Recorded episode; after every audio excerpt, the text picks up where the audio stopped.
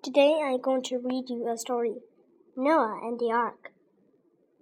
Noah lived in a time when all the people who lived on earth were very evil.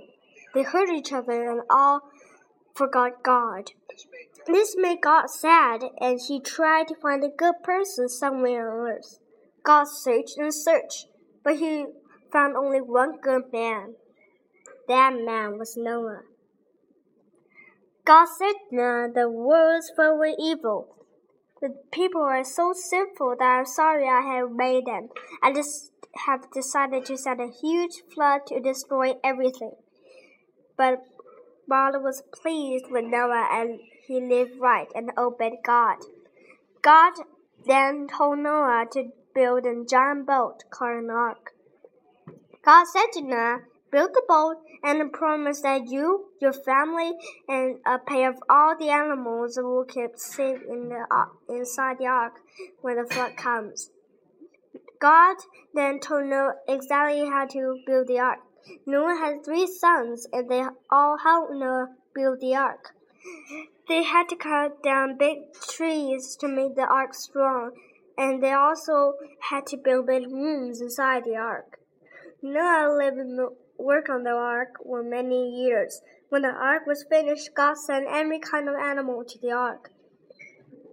A male and a female, and every kind of animal, bird and insects, came two at a time. Then Noah and his family went inside the huge boat, and God closed the door of the ark behind them. The rain started falling. First, water covered the streets and fields. Then covered houses and towns. More rain fell and the ark began to float. The rain came down for forty days and forty nights, and even the tops of mountains were under water. The ark was well made, it floated on top of the waters, just as God had promised Noah. His family and the animals were safe inside the ark. After the rain stopped, the water covered the earth 150 days. Then the waters dried up little by little, and one day the ark was touching dry ground on the side of the mountain. But Noah knew it was still not safe to leave the ark. Instead, Noah opened the window in the ark and sent out the black raven to see if the water is gone. The raven flew back and forth above the water, but it did not find a place to land.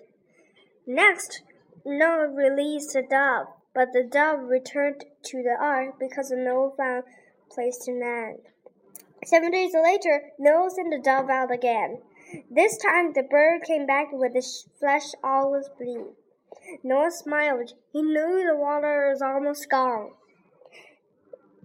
A week later, Noah released the dove once more. This time the bird did not return. The dove had found food.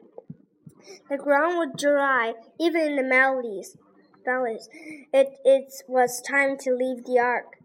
Noah opened the door and looked at a fresh, new, and green earth. Then he sent out all the animals. They came out of the ark, one kind after another, and went to find new homes. Noah was filled with joy and thankfulness. He was so glad to be alive so Noah built an altar. Noah prayed to God, thanking him for keeping his family safe. God was very pleased and blessed Noah and his family. God then made a promise to Noah and said, I will never destroy the world again with a flood.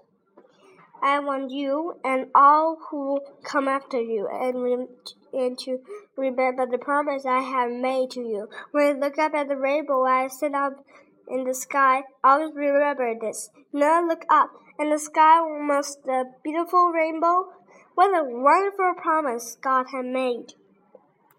Thank you for listening. Goodbye.